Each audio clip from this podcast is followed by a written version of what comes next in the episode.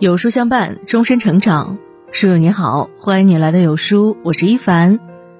今天要和你分享的这篇文章叫做《史上最牛父亲的一场演讲》，一百年后仍是现代父母不可超越的教育真经。一起来听。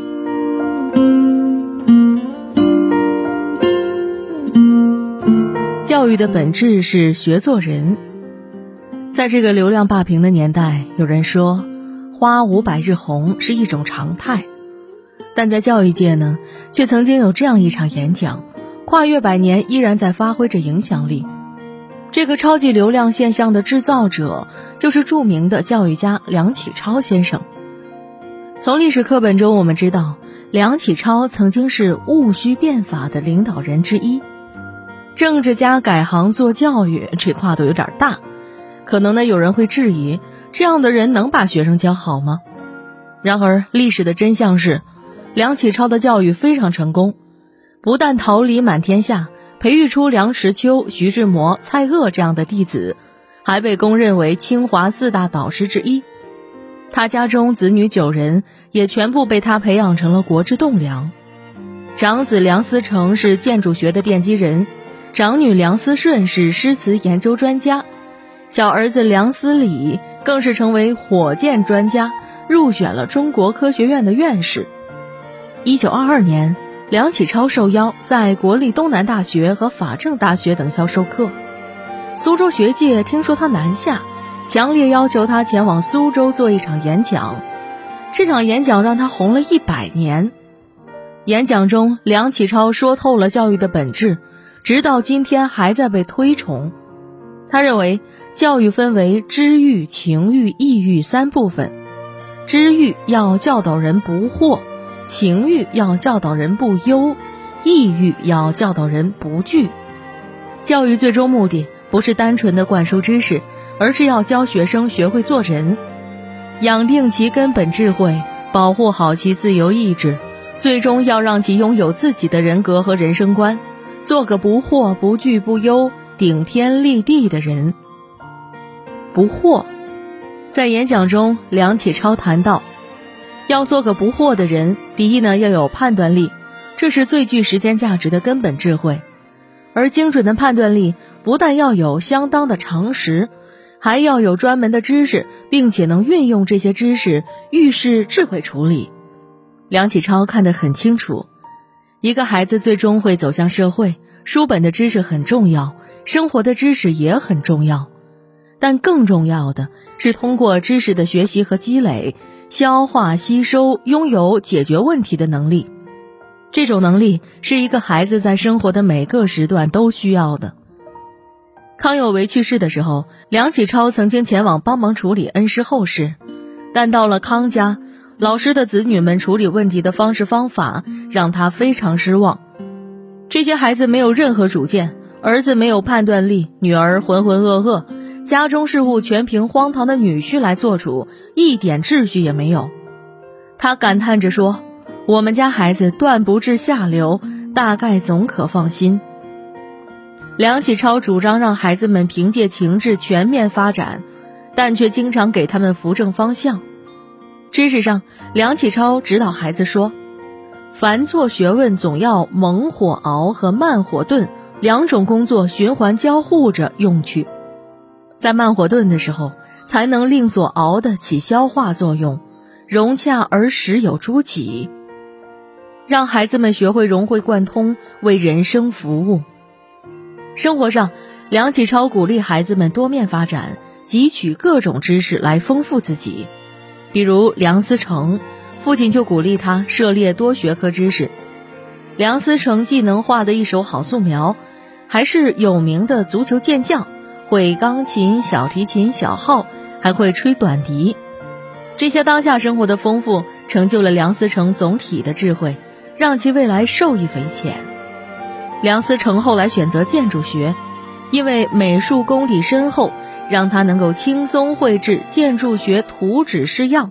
体力上的优势让他即便跋山涉水也能够适应，这种综合智慧更是让他在无数时刻都保持着清醒，对自己的选择明确而且精准。比如回国后选择在东北建立了中国大学的第一个建筑系，抗日战争时期选择从北京出走，南下昆明，前往西南联大等等。正是综合能力的累积，成就了这些有远见、有价值的选择。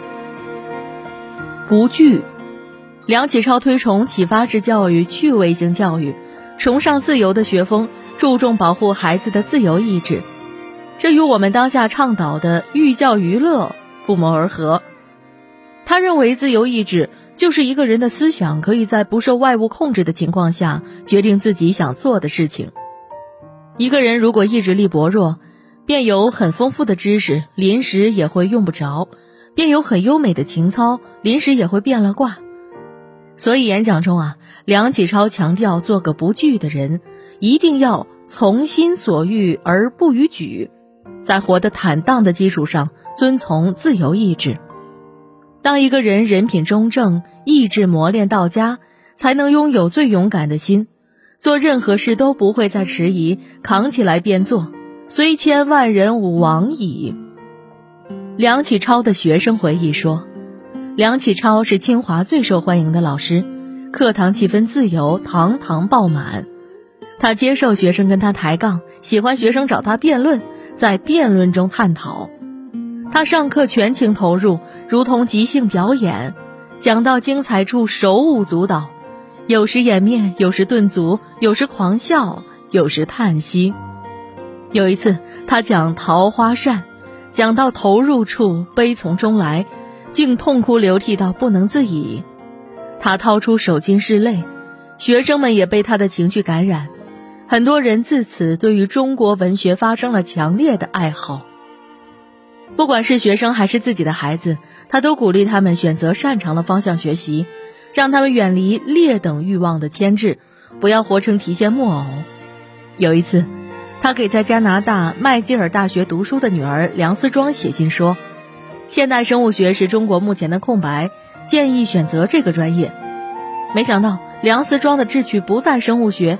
进入这个专业以后，学起来很吃力，苦恼万分。了解到自己的想法影响了女儿的选择，梁启超非常后悔，马上写信纠正说：“我所推荐的学科未必合你的适，你应该自己体察做主，不必拟定爹爹的话。”这让梁思庄得到了鼓励，及时调整，重新思考，选择了图书馆学，重新开始。最终成为我国著名的图书馆学家。不忧，梁启超在演讲中提到的第三点是，建议学生们做个不忧的人。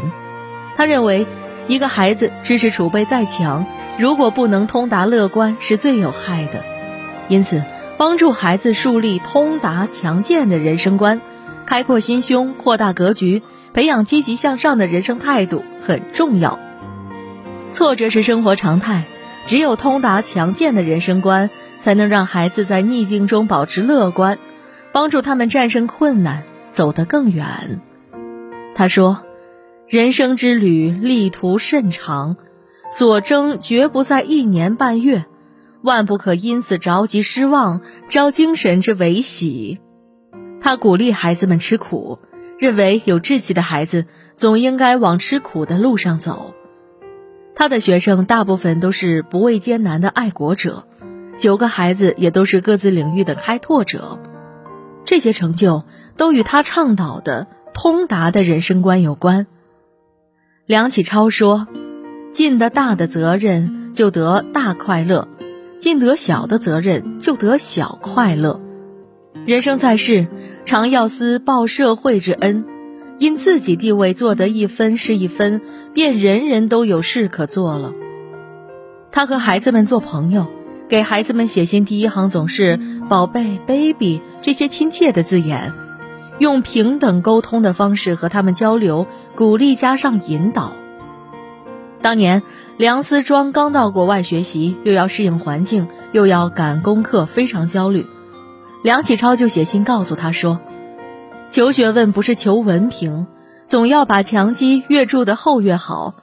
庄庄今年考试，纵使不及格也不要紧，千万别要着急，因为他本勉强进大学。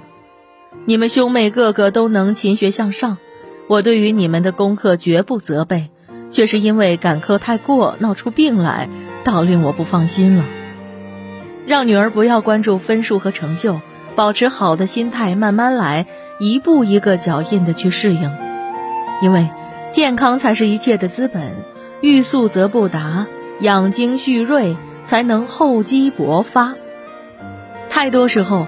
一个引领者的态度至关重要，直接促成了一个孩子人生观和内心格局的雏形，也最终决定了孩子未来所站的位置、所走的道路、所能做出的贡献大小。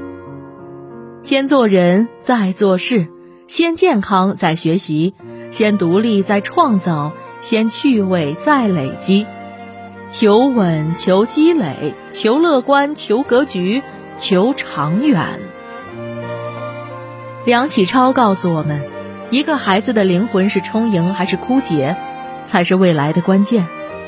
那些内心充盈的孩子，拥有着学习知识的主动性，掌握的是打开新世界的方法，最终也将拥有改变世界的能力。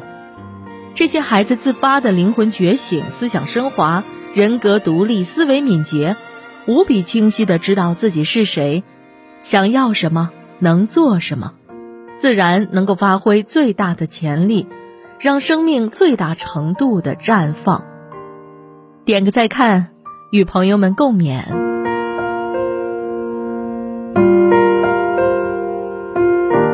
教育的最终目的是要教孩子学会做人。今天呢，有书君推荐给大家一个优质育儿平台——有书少年。用最专业、最实用、最科学的育儿文章，祝您做一个三观正的父母。长按识别二维码关注有书少年，免费读名人传记。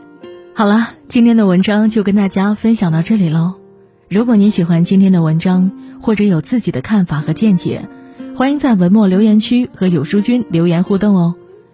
想要每天及时收听有书的暖心好文章，欢迎您在文末点个再看。觉得有书的文章还不错，也欢迎分享到朋友圈，欢迎将有书公众号推荐给朋友们，这就是对有书君最大的支持。明天同一时间，我们不见不散。